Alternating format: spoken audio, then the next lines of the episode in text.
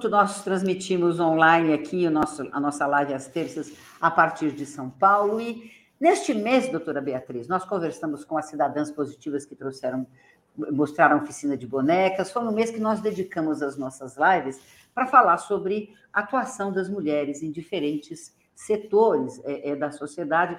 Estamos fechando o mês de março com chave de ouro, ou chave de rosa, como preferiria a ministra Damares. Né? Eu gosto muito de rosa, eu gosto muito de flor. Então, é, ela não rouba isso. Ainda bem que nenhuma de nós duas está de cor de rosa, porque não é isso que importa na vida. Mas, enfim, então, ironias à parte. Muito obrigada pela sua presença. A doutora Beatriz Grinstein é graduada em Medicina pela Universidade Federal Fluminense, é mestre e doutor em Medicina, Doenças Infecto, é, infecciosas e parasitárias pela Universidade Federal do Rio de Janeiro, atua na pesquisa clínica em doenças infecciosas e parasitárias e prevenção e tratamento do HIV, HIV, AIDS, IST, tuberculose e Covid-19. Saúde da população de travestis e mulheres transexuais, enfim. E aí ela tem uma, uma, um vasto currículo, né? E nós vamos estar conversando sobre todo o trabalho que ela faz nesta nossa conversa de hoje. Sabe que a gente muda toda a pauta quando a gente começa a conversar com o entrevistado, e antes da gente entrar no ar, eu pedi para ela me ensinar como é que era o sobrenome dela, porque é complicado. Antes dela me ensinar, eu falei, mas qual é a origem? Qual é, é a sua origem, doutora? Bem-vinda, obrigada, Beatriz. Obrigada, Roseli. É um prazer estar com você aqui mais uma vez. Muito obrigada pelo convite, é uma honra. É, então, eu tenho, minha origem é polonesa e ucraniana. Então, Conhece a Ucrânia? Conhece Polônia? Não, não. infelizmente não. não. não, Minha família veio de lá e não tinha boas lembranças, então nunca claro. foi fomentado entre nós assim de, de retornar. Minha, minha filha mais nova já esteve na Polônia, adorou, na verdade, mas eu nunca tive nunca tive assim um grande interesse. Ainda a mãe era ucraniana, o pai era polonês? Não, não mãe, na verdade, brasileira, brasileira, mas os avós poloneses e meu pai ucraniano. Nasceu é. lá e veio aos sete anos para o Brasil. Olha, e o que, que ele falava da Ucrânia? Olha, eu acho que ele era muito pequeno quando, quando veio, não tinha grandes lembranças, mas a minha avó, na verdade, é, mãe do meu pai, ficou lá com seis filhos, enquanto que o meu avô veio para o Brasil tentar se estabelecer antes de, de buscar a família, e ela ficou lá é, vivendo a realidade dos pogroms e tinha uma pequena loja que vendia couro e ela passava o dia todo com a loja com a porta portinha da loja fechada pela metade e segundo ela e, e as minhas tias que vieram também eram seis filhos a comida era muito muito pouca e dividida entre essas crianças e as lembranças eram muito duras, né? E ela ficou seis anos lá aguardando ele buscar e no fim vendeu tudo e veio com os filhos atrás do marido. É, claro, fez bem, imagina. Vai deixar, vai deixar o marido no Brasil, pois no Rio é. de Janeiro, no Rio de pois é. Janeiro. É. Não, não. Fez muito bem, fez muito bem. Alguém já trabalhava com saúde pública? Não, saúde? ninguém nunca teve nível superior. Eu fui a primeira pessoa, na verdade, na minha família que Olha veio a ter, a, a, ter nível superior. Todas as pessoas eram trabalhadores mesmo. Olha, que interessante, que é. interessante. É. E como é que, bom, a senhora, a senhora, a senhora, a senhora vem é, de uma. O seu pai era ucraniano, sua família paterna toda veio da Ucrânia. É, como é que a senhora acompanha aí o impacto que uma guerra dessa tem na sua pessoa, Beatriz, doutora Beatriz? É, é um impacto muito grande, né? Na realidade, isso veio depois dessa. Depois não, porque a pandemia a gente não considera que ela está acabada, a gente deseja muito que ela esteja acabando, mas na realidade saímos de dois anos muito intensos que, que mudaram tudo, né? Tiraram até um, um pouco da nossa energia toda devotada ao HIV nos levou um pouco para trazer também a, a, pesquisa, a criação, geração de dados de pesquisa em Covid, e sa estamos saindo disso, né? Se Deus quiser, e, acho que foi um baque muito grande para todos essa situação de guerra, de conflito, né? Que a gente sabe que para as minorias está tendo um impacto muito grande. Né, na, na Ucrânia, na saída dessas pessoas da Ucrânia, nós que trabalhamos com as populações mais vulneráveis, temos um, uma enorme ligação com as pessoas, estamos sentindo muito é, que isso possa estar tendo um impacto grande na vida dessas pessoas e certamente está tendo um impacto na vida das pessoas que vivem com HIV, é, por conta das várias situações, né, de ter que deixar suas casas, ter que deixar o acompanhamento médico, ter que, ter que migrar mesmo para países perto, de toda forma, desestabiliza é, absolutamente tudo. Né? Então, a gente realmente sente muito e teme pela, pela, pelo futuro das pessoas e de todos nós, né? É, é o que nós estávamos conversando um pouquinho antes. Veja, é, é, se você vive com HIV é, e você atravessa a fronteira, você não vai dizer que você tem HIV né? Porque nós já vimos situações absurdas é, da Polônia na fronteira, das pessoas estarem é, fazendo algum tipo de atuação, uma atuação presente racista. Outro dia a Agência AIDS publicou também que a, as trans estavam sendo discriminadas. Então existe, tem um falso moralismo muito grande no mundo todo, né? No mundo como um todo. E aí uh, penso eu que a Polônia não deva ser tão diferente. Eu fui na Polônia, fui à Polônia em 89, passei um pouco, pouco tempo lá, mas enfim, me pareceu um, um país bastante conservador também. E isso pesa numa situação de guerra. Sim, então, um país muito religioso, né, religioso. Muito conservador, então certamente não serão só as travestis e as mulheres trans e os negros que estão tendo dificuldades de passagem, né? É, imagina uma pessoa vivendo que deixou a Ucrânia, porque vai fazer o que nesse momento? Tem que ir para algum lugar, né? Tem que ir para algum lugar. Nesse aspecto, eu estava.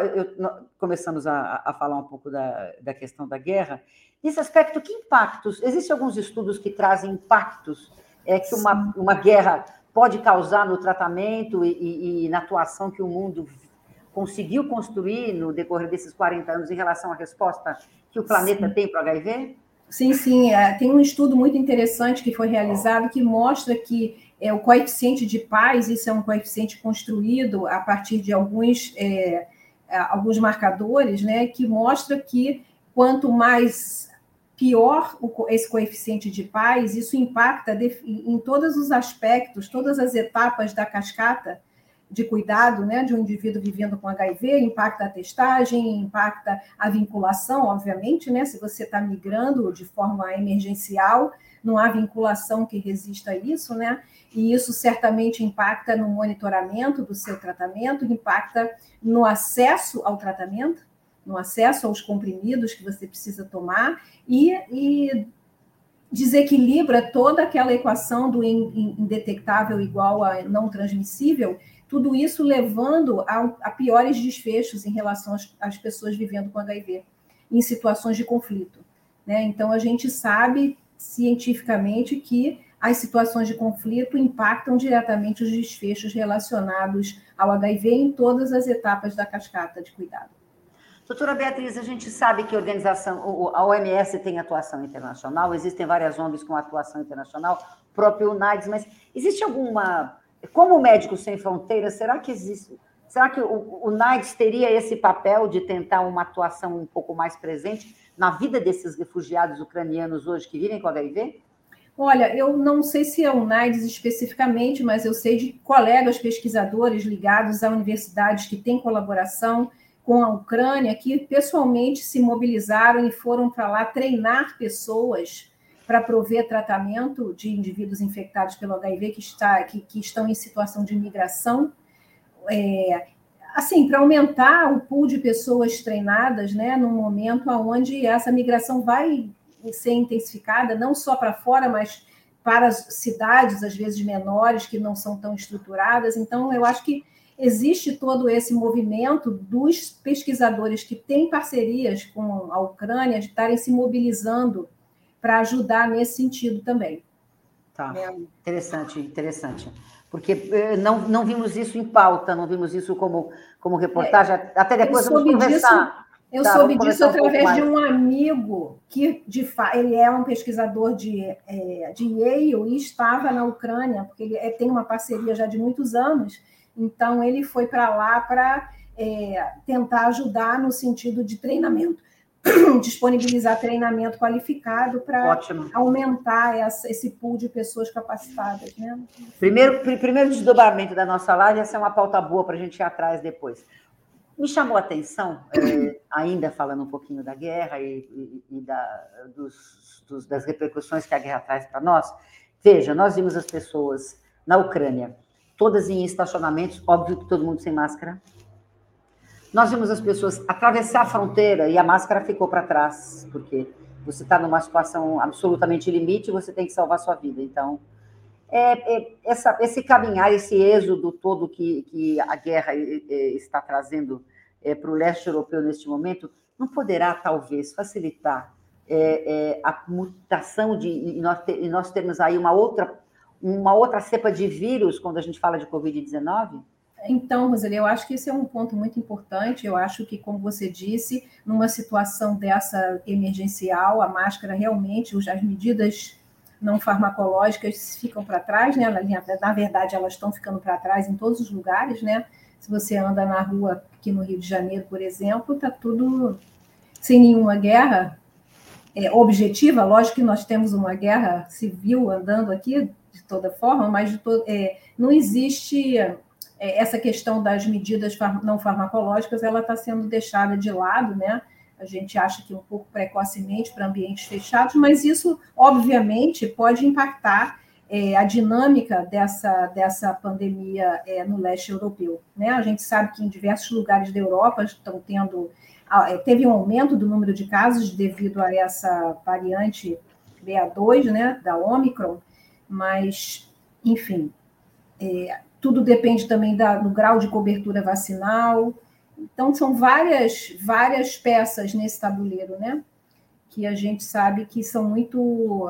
É um equilíbrio muito delicado e a gente imagina que o conflito certamente vai impactar também, possivelmente, em relação a, a, ao, ao, status da pandemia lá nesses países. Doutora Beatriz. Eu não, eu não saiba de dados precisos para te dizer. Sim, mas eh, pelo histórico e pelo, pelo que a gente está vendo é, do caminhar da pandemia. Exato. Não é? Doutora Beatriz, tirar as máscaras neste momento foi uma decisão correta dos nossos governantes? Estado de São Paulo, Rio de Janeiro, enfim, né? Nova York, enfim. É, eu acho, Roseli, que é, é uma pergunta muito importante. Eu, eu entendo que eu acho que todos nós estamos exaustos, né? Eu acho que existe um burnout que ele está subdimensionado, a gente acha que tem um burnout, mas eu acho que várias pessoas temos conversado que esse nível de burnout na sociedade ele é muito maior do que a gente consegue prever. Então existe uma premência de um retorno a uma atividade mais normalizada, né? E, e assim, ao ar livre, eu acho que a gente tem condições de trabalhar esse não uso da máscara dado que você não tenha assim uma aglomeração, todas essas questões. Mas em ambientes fechados, eu acho que isso é extremamente precoce de ser definido que não se precisa usar máscara, né? E hoje já, por exemplo, estava se discutindo o último a última instância a ser banida, que é o uso de máscara dentro do avião. Eu acho que realmente são situações temerárias, né? Mas isso está em discussão.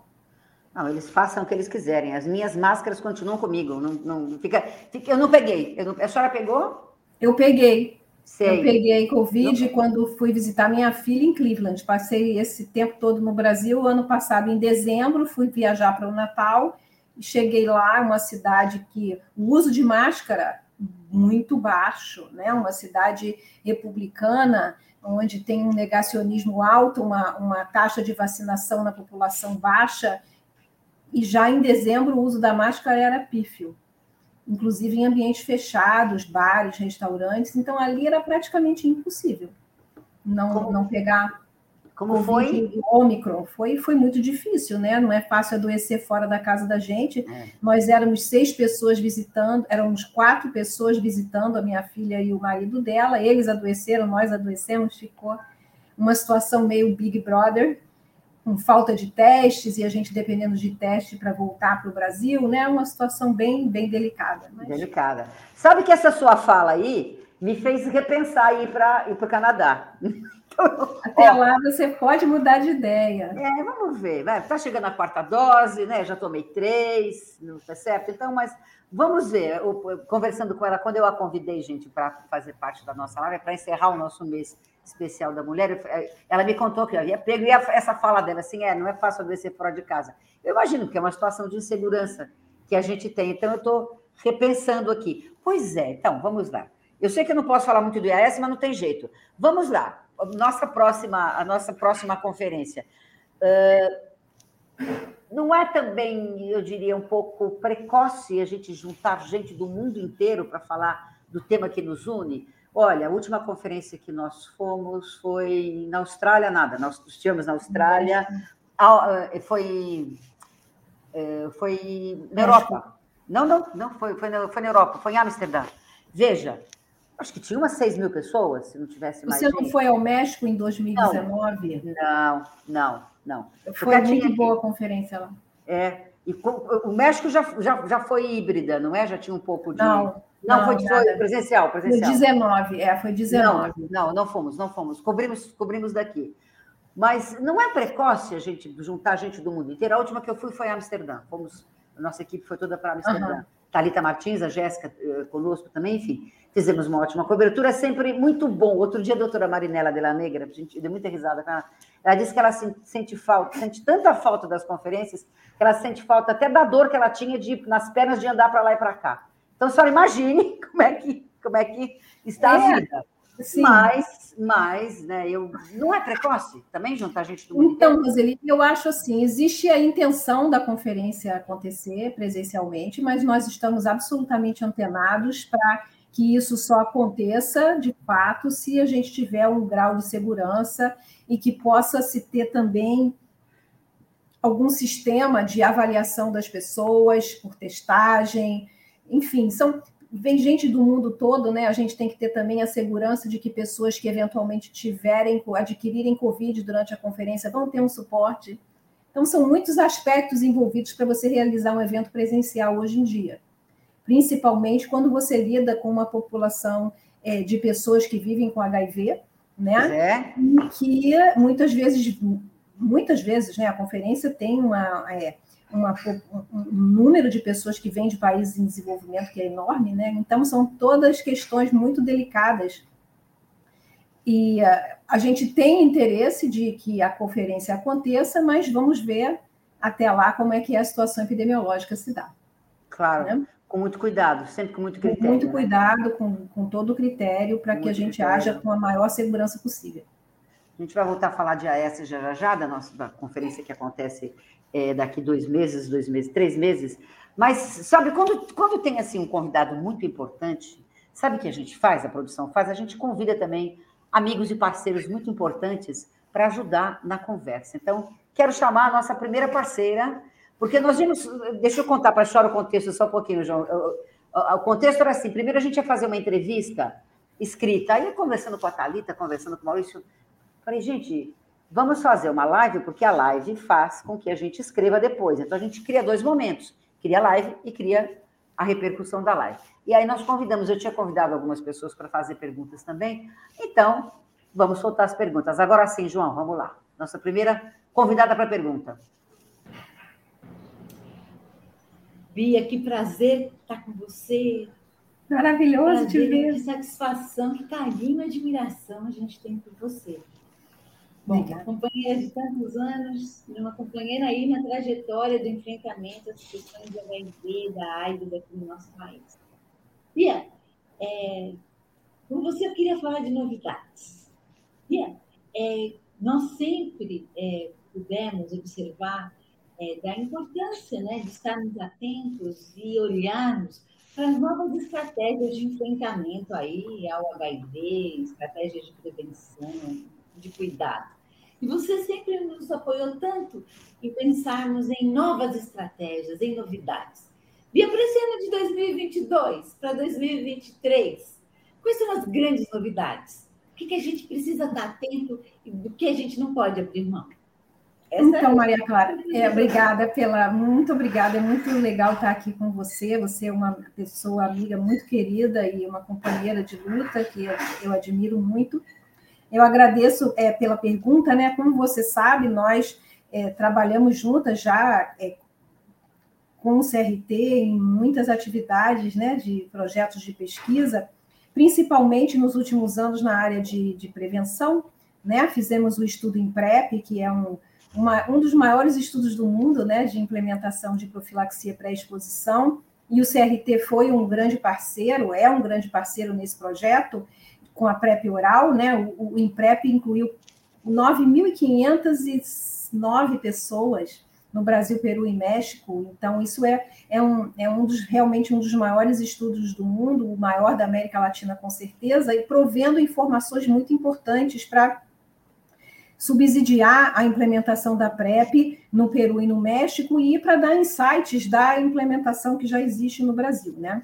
Então, nós, é, nesse sentido, com o avanço das novas possibilidades de PrEP, como, por exemplo, fomos, o CRT também muito ativamente participou do desenvolvimento do cabotegravir, que é a profilaxia pré-exposição com cabotegravir, que é um inibidor da integrase injetável que é ofertado por é, injeção intramuscular a cada dois meses, nós trabalhamos arduamente para que essa droga pudesse passar pelos estágios clínicos de, de avaliação, né? Participamos do fase 2, do fase 3, e essa droga foi registrada no FDA, está submetida agora à Anvisa para registro, e nós temos uma expectativa que vamos conduzir um estudo de implementação de cabotegravir também no Brasil, onde faremos esse estudo é, novamente com a, a, parceria com a Unidade, o Ministério da Saúde, e que o CRT novamente é um dos grandes parceiros nesse, nesse projeto. Né? Então, a gente espera,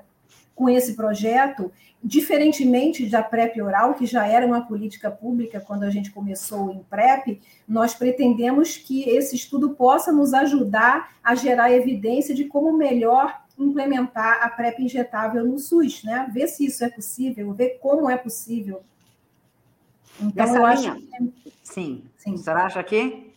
Eu acho que é, é assim a grande expectativa, se Deus quiser, ainda para 2022, que a gente possa começar esse estudo, né? Que está é, tá bem avançado no seu, na sua conformação. A gente espera, gostaria muito de começar ainda em 2022 a incluir é, participantes, né? Vai ser um estudo para homens que fazem sexo com homens, travestis e mulheres trans entre 18 e 30 anos somente, porque nessa faixa etária que a epidemia avança, né, no nosso país de forma avança grandemente. Então a gente Mas quer de fato focar nessa população mais vulnerável até 30 anos.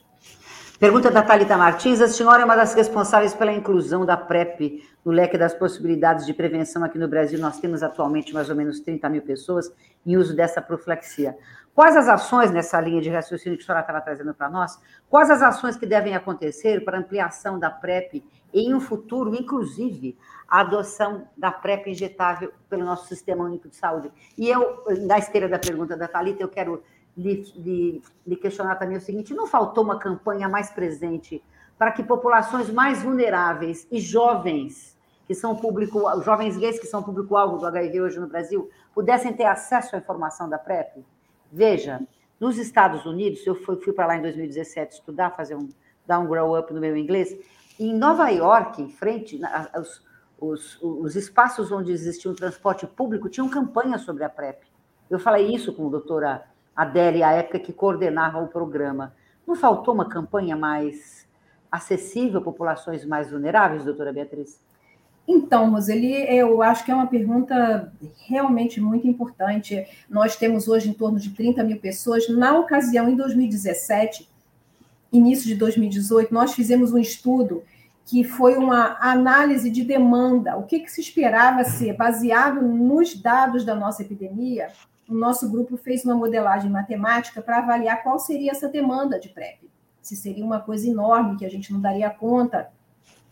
Então, foi calculado que no primeiro ano essa demanda seria de 60 mil pessoas, só pensando na população de homens gays é, e outros homens que fazem sexo com homens. E, como você sabe, é, quase entrando no quinto ano quase da implementação de PrEP, a gente tem em torno de 30 mil pessoas apenas. E a gente sabe que o tamanho dessa demanda é significativamente maior. E como você falou, é, o que fazer para ampliar essa, esse acesso à PrEP é é uma pergunta extremamente importante. Né? Eu acho que a questão das campanhas, da divulgação, eu acho que a gente está num momento muito delicado e que a gente precisa preservar as coisas que a gente conseguiu né, no programa com tanto empenho, tanta dedicação de tantas pessoas, e é, eu não sei se a gente está realmente em condições de fazer campanhas assim como a gente, nossa tradição sempre fez, né? É. É, no sentido de falar das populações mais vulneráveis e, enfim, eu acho que a gente tem um ambiente de moralismo institucional que é muito muito importante, né? Então, eu penso que isso é uma restrição nesse momento atual para uma ampliação da PrEP, e eu acho que a gente tem que fazer um trabalho de formiguinha realmente para que essas pessoas mais vulneráveis possam ser atingidas. Né? E principalmente no que você fala em relação à PrEP injetável, a intenção não é ofertar PrEP injetável para quem está se dando super bem tomando PrEP oral. A PrEP injetável é para quem não dá conta de tomar um comprimido todo dia. São para as pessoas realmente mais vulneráveis que podem se beneficiar de levar uma injeção a cada dois meses, porque não dão conta de tomar um comprimido, porque a vida delas tem outras complexidades. Para quem lá tem a sua vida organizada e consegue ter uma rotina que está adaptado, para essa pessoa não tem necessidade de você usar uma medicação que certamente vai ser mais cara, que certamente traz um, um impacto para os serviços, né? Que a gente vai ter que se organizar para ver como vai injetar é, no bumbum das pessoas, PrEP injetável, enfim, são questões que não são irrelevantes e que a gente espera que a PrEP injetável possa, de fato, alcançar as pessoas que podem mais se beneficiar dela e não, e não mais para os mesmos. Né? Claro, claro, aí não adiantaria. Nessa linha, falando um pouquinho de política de AIDS do Brasil, também pergunta da Thalita, qual é a avaliação que a senhora faz sobre a política de AIDS do Brasil hoje?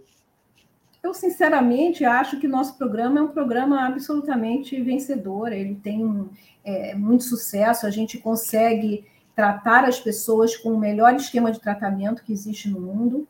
Nós temos condições de usar drogas se essa pessoa não consegue é,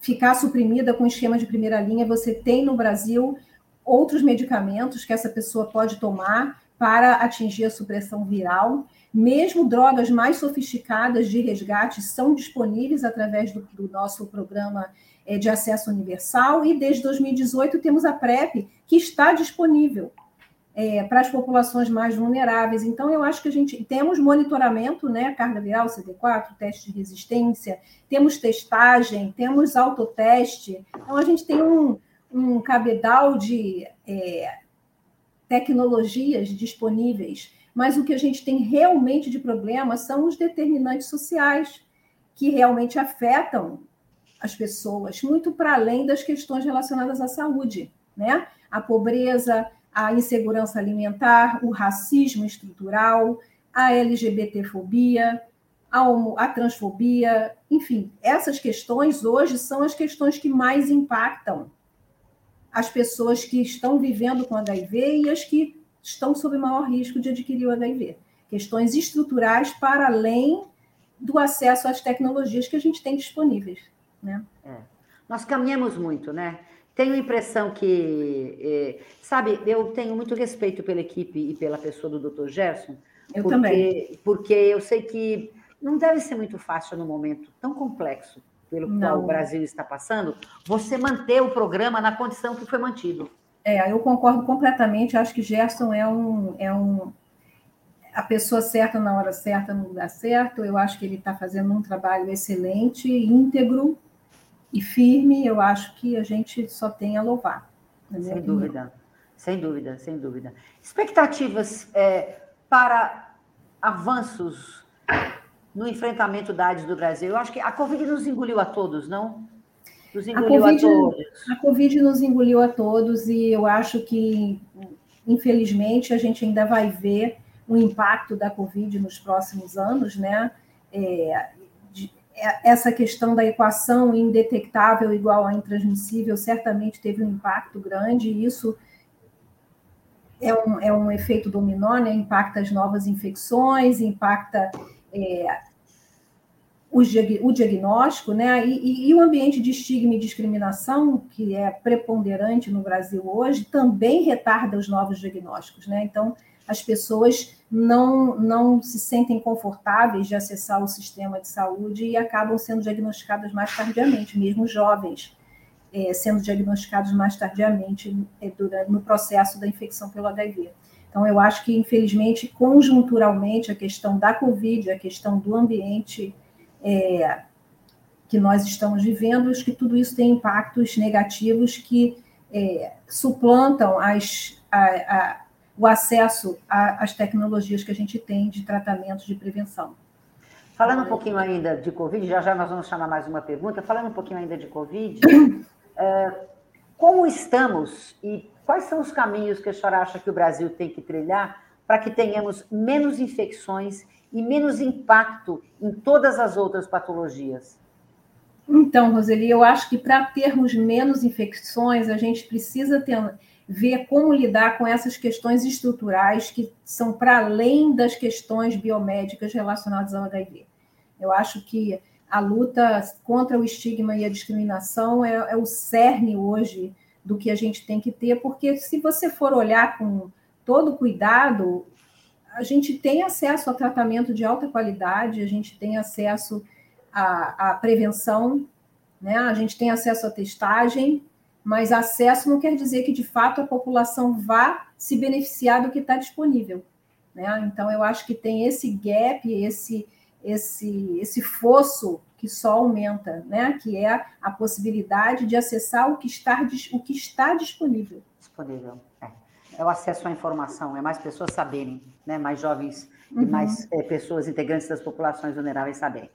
Convidamos um outro companheiro, um outro amigo, um outro parceiro de atuação da Agência de Notícias da AIDS e da luta contra a AIDS para fazer uma pergunta para sua pessoa. Mari Scheffer, sua vez, boa noite, bem-vindo. Querida Beatriz, é, primeiro eu quero dizer do nosso orgulho da ciência brasileira em ter você à frente da Sociedade Internacional de AIDS, essa importante entidade científica da luta contra a AIDS.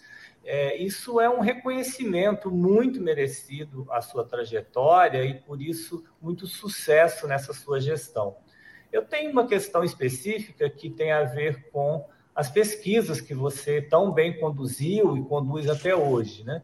O Brasil sempre teve né, uma participação muito relevante na pesquisa de novas tecnologias contra o HIV, contra a AIDS, e os estudos de PrEP eles foram fundamentais. Agora mesmo tem início esse projeto de implantação da PrEP injetável aqui no Brasil. Mas veja que menos de 30 mil pessoas hoje no Brasil estão usando PrEP, né? diferente do que acontece nos Estados Unidos, onde mais de 200 mil cidadãos já usaram esse medicamento preventivo, e até comparando com países do continente africano, como a Zâmbia, né? vários países, muito mais pessoas são beneficiadas do que o Brasil. Então, eu lhe pergunto, não é um contrassenso? Quer dizer, nós somos campo de pesquisa e não nos beneficiamos adequadamente do acesso a esse tratamento como prevenção. E a que, que se atribui esse descompasso? Né? E de que forma que a Sociedade Internacional de AIDS ela poderia se posicionar a favor da retomada, da melhoria da resposta brasileira ao HIV? Um abraço. Muito obrigada, Mário. É um prazer te ver. Eu agradeço a pergunta, é muito importante. É, eu acho que isso vai ao encontro do que a gente já estava conversando aqui com, com Roseli. É, eu acho que a gente tem, né, como você bem colocou, nós temos é, um programa bem estabelecido, em que temos a PrEP disponível, mas temos uma enorme dificuldade em acessar, de fato, as populações mais vulneráveis que poderiam se beneficiar de tudo que a gente tem na realidade. Então, eu acho que é, a questão de ampliar o acesso à informação, à sensibilização das populações mais vulneráveis, para que elas possam buscar a testagem, a testagem anti-HIV é a porta de tudo, né? Uma vez que você se testa com uma frequência razoável, é, de fato, a testagem no Brasil foi ampliada, né? Mas a gente a gente tem ampliação é, com uma diminuição da proporção das pessoas que nunca se testaram, mas a periodicidade da testagem ela ainda deixa bastante a desejar. Então, em populações mais vulneráveis, a gente precisa de fato aumentar a frequência da testagem. Mas não só para aquelas pessoas que já se testam, mas trazer, a gente tem que ter a capacidade de atingir pessoas que não estão dentro desse pool de pessoas que se testam, que têm acesso à PrEP. Então, eu acho que o desafio ele é muito para além da disponibilização de novas tecnologias. O desafio é de você trazer as pessoas mais vulneráveis. Eu acho que o grande desafio é esse. E isso é extremamente impactado, eu acho, pela, pelas questões relacionadas a estigma e discriminação que nós estamos vivenciando, né? Que realmente dificulta muito, impacta grandemente é, a que essas pessoas mais vulneráveis possam estar acessando os benefícios que elas poderiam ter por conta de questões estruturais como racismo, estigma, discriminação, transfobia, é, falta de serviços que adequadamente atendam às necessidades das pessoas, serviços que tenham condições de atender jovens é, gays, que tenham é, alguma empatia pelas populações mais vulneráveis. Né? Então, não adianta você dizer, ah, aqui tem PrEP, se é um serviço que você não tem acolhimento adequado para as pessoas que estão buscando essa estratégia. E, além de tudo isso, obviamente, encontrar caminhos para difundir essa informação do que nós temos disponível. Então, eu não acho que é um contrassenso a gente ir buscar outras estratégias de prevenção, eu acho que elas se somam e eu acho que, fundamentalmente, por exemplo, a PrEP injetável é uma estratégia para as populações mais vulneráveis que não se adequam, não se adaptam ao uso da PrEP oral. Então, eu acho que o funda conceito fundamental para mim é que não é mais para o mesmo. A gente precisa trazer essa nova tecnologia para as pessoas que podem, de fato, se beneficiar delas, dela e não para aquelas que já estão estáveis, estabilizadas e adequadamente, é, confortavelmente usando a PrEP oral. Então, eu acho que o nosso desafio enorme, muito grande, principalmente num contexto de pós-pandemia, se a gente pode dizer assim, é, é tentar avançar na nossa agenda social. Sem dúvida, sem dúvida. Quando nós falamos de HIV e AIDS no mundo, o que, que a senhora considera um grande desafio global?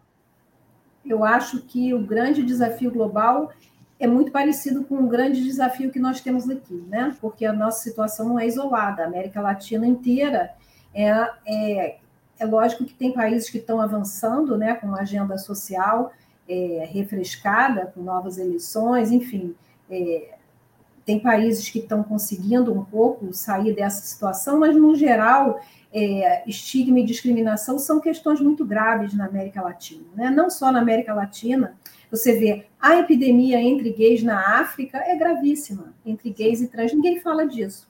Né? A gente só fala da epidemia entre mulheres jovens, que também é grave, mas a epidemia de HIV entre homens gays na África, ninguém fala. E ela é muito séria. Estigma e discriminação e, e contra gays e travestis e trans na África é uma loucura.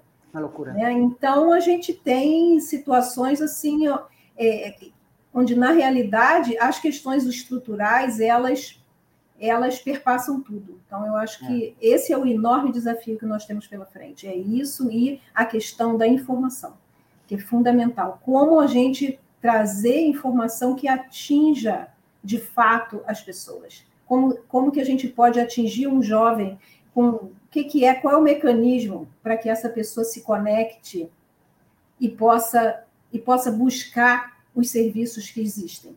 Né? Claro, possa se prevenir, possa se informar. Né? Exato. A informação como grande viés de prevenção, que a gente tenta fazer há 19 anos. Estamos aqui, estamos aqui né, tentando fazer a nossa parte.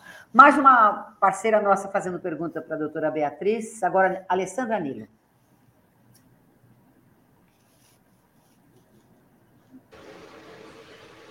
Oi, Beatriz, aqui é Alessandra Nilo da Gestos. Antes de mais nada, te desejar boa sorte nessa nova função, essa imensa responsabilidade. E a nossa pergunta é saber como você vê e quais são os seus planos em relação à manutenção do tema da, do estigma e da discriminação como sendo estruturante para o HIV, que a IAS tem trabalhado nesses últimos anos, através, inclusive, de comitês específicos. Então, qual a tua agenda para esse tema do estigma e da discriminação nessa gestão que você assume? Muito obrigada. Obrigada, Alessandra. É um prazer estar, é, te ver aqui. É, realmente, é, como você disse, a IAS tem é, essa questão da luta contra o estigma e discriminação é, é, uma, é, é, é a espinha dorsal da IAS. Né? Isso é a base onde todo o trabalho basicamente se estrutura. Então, eu acho que a minha agenda é fomentar e solidificar cada vez mais essa espinha dorsal da IAS, como que ela já existe, trazendo essa, essa é, capilarizando essas ações para as atuações regionais, né? trazendo essa agenda para as discussões regionais. Eu acho que é, na América Latina ela está em um momento muito muito novo dentro da IAS. Né? A gente está caminhando com uma representação mais jovem dentro do conselho diretor da IAS. Nós conseguimos, nos últimos anos, trazer é, é, pessoas mais jovens para a mesa né, de discussão, e eu acho que isso vai fazer uma grande diferença em relação a que propostas a IAS pode trazer para a nossa região. Então, eu acho que eu, eu entendo que a capilarização dessa, é, dessa que a luta anti-estigma e discriminação é, uma, é a base da IAS. E eu acho que a capilarização disso, com uma atuação dentro das regiões é, mais sólida, é, é, é uma etapa importante que precisa ser feita. E eu acho que, principalmente na nossa região, eu acho que isso vai ganhar, vai ganhar um espaço. Talita também. Espero Talita também, eu também, também espero. A Talita, nós fizemos uma pauta juntas aqui para a entrevista e a Talita também quer saber e a agência AIDS quer saber politicamente o que, que representa para o Brasil e para a América do Sul, para a América Latina como um todo, a sua chegada à presidência da IAS, porque nós temos muitas questões estruturais no nosso continente. Nós temos um machismo muito presente, nós temos, é, é nós, nós, temos uma situação de preconceito arraigada há séculos, séculos. Então, o que, que representa uma mulher hoje frente à IAS, uma mulher é, brasileira? Então, não é só uma mulher brasileira. Uma cientista. Uma mulher brasileira lésbica, que eu acho que é, isso é sem nenhum primeiro nenhuma mulher nenhuma mulher latina foi presidente da IAS até agora. Isso não existe, né? Teve um presidente da IAS da região, um homem branco argentino extremamente competente é, mas mulher nunca. Mulher lésbica também nunca. Da nossa região, eu não sei se de alguma outra, mas da nossa definitivamente não.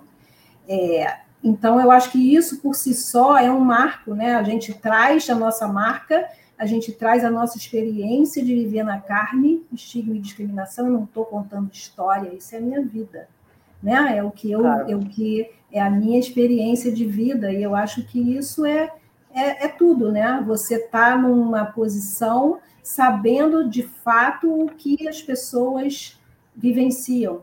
Né? Então, eu acho que por isso essa questão do estigma e a discriminação são tão centrais na minha, na minha agenda. Né? Eu, e, e não só isso, mas também a questão do machismo. Né? O Brasil, a gente tem uma situação muito grave né, em relação a isso. Um feminicídio acontece no Brasil a cada seis, sete horas. Né? Uma mulher trans, é, o travesti mulher trans, a expectativa de vida aqui é de 35 anos, 33 quartos, 75% de todos os homicídios no Brasil são de pessoas negras. Então, eu acho que nós temos uma situação estrutural muito grave.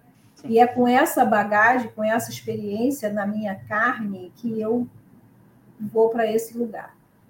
E eu espero que isso possa fazer uma diferença não tenho dúvida que fará uma diferença muito positiva e propositiva na vida de todos nós. Veriano Terto, boa noite, obrigada.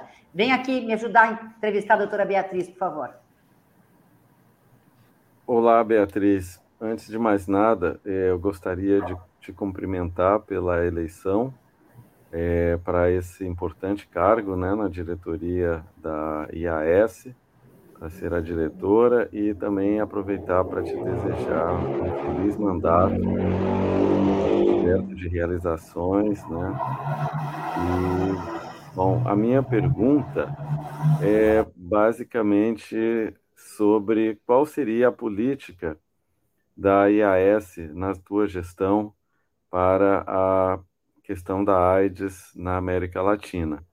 É, o nosso continente ele apresenta uma série de retrocessos e estamos praticamente vivemos quase como uma espécie de Atlântida, o continente perdido, né, onde pouco se fala, ela pouco aparece nas ações e políticas globais de saúde e a filantropia abandonou a América Latina, né, os governos também não têm investido.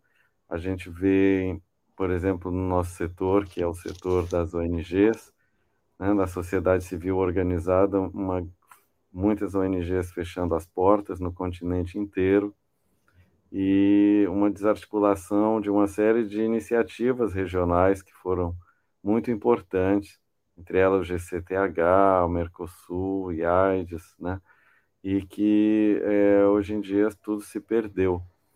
E então eu gostaria de saber qual seria a política, como vai que vocês é, enfrentariam, né, que lugar a América Latina tem na resposta à AIDS no nível global, ou qual é que lugar é esse que vocês gostariam de dar? É só essa pergunta. Muito obrigado e sucesso, parabéns, e a gente fica em contato. Obrigada, Veriano, um prazer te ver aqui, um amigo de luta de tantos anos. Eu acho que é, como estava comentando com a Roseli, é um momento muito especial em que a América Latina, é como você disse, né, a nossa situação de epidemia de AIDS, ela é, ela é uma situação muito grave, né? Assim, nós temos, apesar de todos esses avanços tecnológicos que a gente falou até aqui, a gente tem uma região onde o número de novas infecções não houve nenhum, nenhum nenhuma redução do número de novas infecções na última década, né? Então você tem uma década em que você olha e vê, olha isso aqui nada andou em termos de diminuir novas infecções. Você aumenta a cobertura de tratamento e nem por isso, não estou nem falando de PrEP, porque é, vou chegar lá, mas aumenta a cobertura de tratamento, ainda assim você não impactou o número de novas infecções. Você não diminuiu em nada o número de novas infecções. Essas infecções são infecções em pessoas jovens, muito jovens, né? Majoritariamente, as infecções acontecem, majoritariamente mesmo, até 30 anos. Quatro vezes mais entre homens do que entre mulheres, mas mais grave do que isso, com todo o avanço em relação ao tratamento, a gente observou uma diminuição da mortalidade mas quando você compara a mortalidade por AIDS na América Latina, essa diminuição é bem menor do que aconteceu na África, por exemplo. É bem menor do que aconteceu na Ásia. Então, a gente tem não só um número de novas infecções mantido, mas a gente tem também um impacto do tratamento que não é, não atingiu aonde ele deveria chegar, porque só o tratamento não é suficiente. Então, a gente ainda tem em torno de 30% das pessoas que, que são diagnosticadas com HIV são diagnosticadas numa situação de doença muito avançada. E isso o Brasil não difere, está é, é, no mesmo patamar da região. Então, a gente tem uma epidemia que está estagnada, não, não, não, diminui, e as mortes elas diminuíram, mas diminuíram pouco quando comparadas a outras regiões do mundo, e você tem que essas novas infecções acontecem em pessoas muito jovens. Então, são num ambiente estrutural onde transfobia, homofobia, racismo estruturais, preconceito de classe. Então, tudo isso faz com que o acesso ao que nós temos disponível seja muito dificultado. Né? Mesmo a PrEP, embora disponível, ela na América Latina, a disponibilização de PrEP é pífia. Né? A maior parte, assim, enorme maioria das pessoas que usam PrEP na América Latina está no Brasil. E a gente estava até agora falando o quão pouco é, o quão pequeno é o número de pessoas, né? Que deveria ser bem maior do que é. E o, o, o departamento está atuando né, é, no sentido de ampliar bastante, a, a, facilitar o acesso à PrEP, né, é, aumentando o número de serviços, tudo isso para que é, porque só com tratamento a gente não dá conta. A região claramente demonstra isso. Como trazer isso tudo para a agenda da IAS, colocando um foco na América Latina, é, é o que a gente se propõe, né? Então, acho que a gente, a nossa presença lá já quer dizer alguma coisa no sentido de que essa agenda vai ser tentada intensamente. É, para que a gente, para que os olhos também se voltem para a nossa região, que é realmente uma região esquecida. Ninguém fala, ninguém financia, é como se tudo aqui estivesse. Não é nem resolvido, é na realidade esquecido. Né?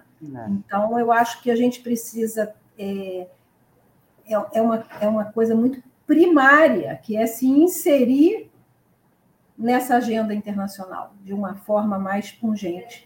Né? A gente está meio, meio fora. Os olhares é, acho que a filantropia, de forma geral, diminuiu, mas para nós ela está extinta praticamente. Né? A, a preocupação é outra e, e, e, e o olhar tá em, tá em outro, está em outros cantos do mundo e agora a gente rivaliza com pandemia e com guerra. Exato. Exato. Então, então não vai ser muito fácil comunicar bem esse AS, hein? Hein, doutora Beatriz? Não, não vai ser muito não. fácil, não. Não, mas eu também nunca fui de tarefa fácil, não, Roseli. É, a gente pode ajudar no que for possível. Estamos ajudando já, já estamos ajudando. Com certeza, com certeza. Estamos ajudando. Doutora Beatriz, olha, eu estou aqui é, nessa cadeira falando de HIV é, cotidianamente desde 2003, quando fundamos a agência. Antes disso, desde 93, quando meu irmão adoeceu, não é? A senhora está aí há muito tempo também falando de HIV. Por que que, apesar de todo o esforço que existe no mundo, existe um esforço muito presente na vida de todos nós em relação ao tema que nos une. Por que, que o HIV, apesar de tudo, continua ainda causando tanto de sabor, né? tanto sofrimento, tantas dificuldades como ele causa na vida de tanta gente? A gente trabalha tanto, não trabalha? A gente trabalha incansavelmente, né? Tem muita gente que dedica a vida a isso, como nós, né?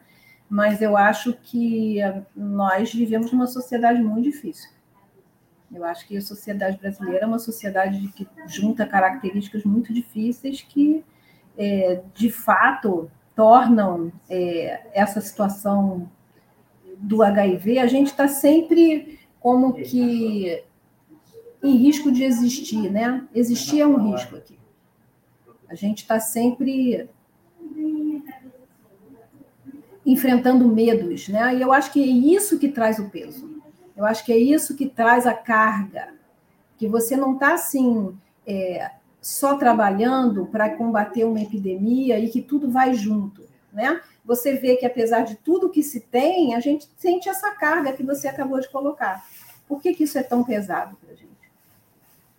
Porque a gente lida com situações estruturais para as quais não tem nenhum remédio, né? São aspectos da nossa sociedade que o tempo está custando, né? Está custando. Tá custando, nosso sangue. Precisa transformar muito, né? Muito. Parece que o preconceito tem bastante fôlego, não tem, doutora Beatriz? Não é uma coisa absurda? Ele se reinventa. É. O conservadorismo também, e os conservadores também? Sim. É. Sim. Mas estamos aqui, estamos aqui.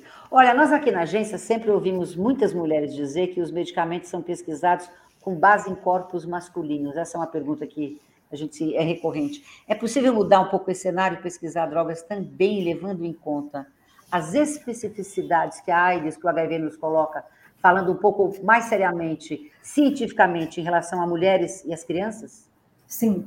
Eu acho, Roseli, que isso é uma questão seríssima, né? Principalmente a questão das crianças. Hoje se, é, se tenta muito, inclusive a OMS tem essa agenda muito importante em relação ao desenvolvimento de drogas, testagem de drogas em mulheres, em gestantes e em crianças, né? Mas ainda assim, é, os grandes estudos são promovidos pela indústria farmacêutica que exclui as mulheres sistematicamente, porque eles têm pânico de que qualquer mulher possa engravidar. Uma mulher, para participar de um ensaio clínico no desenvolvimento de uma nova droga, ela tem que garantir que ela tem dois métodos contraceptivos em uso. Não é um só, são dois.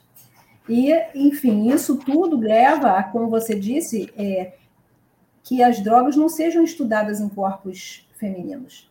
né? E isso realmente é, a gente não, não conhece suficientemente os efeitos adversos que elas podem causar, as, as reações, as toxicidades, a gente, a gente fica com isso bem defasado, né? E isso, apesar da luta de vários grupos, como, por exemplo, o grupo que nós participamos, que é o AIDS Clinical Trials Group, que tem essa agenda firme em relação à ampliação da participação de mulheres, isso é muito difícil de avançar. Muito, é muito difícil de avançar, porque como é a indústria farmacêutica que, que, que, que fomenta a pesquisa de novas drogas, não há interesse de que isso seja expandido para incluir mulheres. Então, os estudos são majoritariamente em homens brancos gays. A senhora tem mais críticas é, ou mais é, é, elogios à atuação da indústria farmacêutica mundial quando a gente fala de HIV?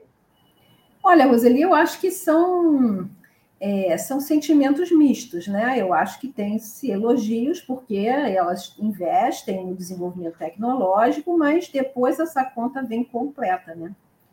Eu acho que, é, por exemplo, o cabotegravir, né, uma droga que se mostrou extremamente eficaz para a prevenção do HIV, a indústria que a produz já disse que nesse momento não vai licenciar para a produção de genérico.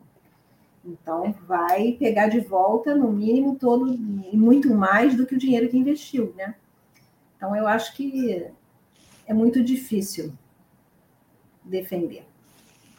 Bom, para a gente ir encerrando, olha, nós separamos um monte de fotos, que a nossa conversa foi tão tão interessante, tão boa, que as fotos ficaram. Então a senhora vem outro dia, junto com a Valdileia, uhum. junto com mais pesquisadores da Fiocruz, para a gente fazer uma outra live. Mas para a gente encerrar, o que depois de tudo isso que a gente conversou aqui, de tantos avanços e de tantos desafios, o que, que a gente pode esperar em relação à sua gestão frente à IAS no meio de um mundo que tem pandemia da Covid-19, que tem Putin, que tem Biden, que tem Zelensky, que tem a vida o mundo e a, a, nossa, o nosso destino, o nosso futuro quase que de ponta cabeça. Mas o que a gente pode esperar de sua pessoa?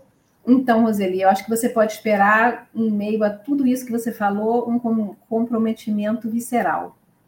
Se é isso que eu posso trazer, a minha energia, a minha experiência, a minha e a minha, é, como eu posso te dizer, a minha experiência de vida, né? Que foi de sempre lutar e vivenciar o preconceito e a discriminação e o machismo é, como mulher, como cientista, como assim uma vida inteira. Eu acho que com essa disposição que eu cheguei até aqui é que eu vou estar lá representando tudo isso que nós somos, né? E eu acho que também é, a minha gestão só começa em 2024 então, eu espero que, de fato, Putin e a Ucrânia, tudo isso já tenha se resolvido, porque a gente precisa trazer a AIDS para o centro da agenda. Né? Eu acho que isso é uma questão que eu, eu acho fundamental, é voltar a trazer o HIV para o centro da agenda internacional. Doutora Beatriz, muito é, obrigada. É o meu intuito. Ah, já deu a manchete, a manchete é essa aí. Gente, a manchete é essa, nós precisamos trazer a AIDS de volta para a agenda internacional. E, e esperar a cura, não é? Esperar mais avanços para que a gente chegue à cura, não é? É claro, com certeza. Muito obrigada. Boa noite. Foi um prazer obrigada. receber. Obrigada, obrigada por tudo.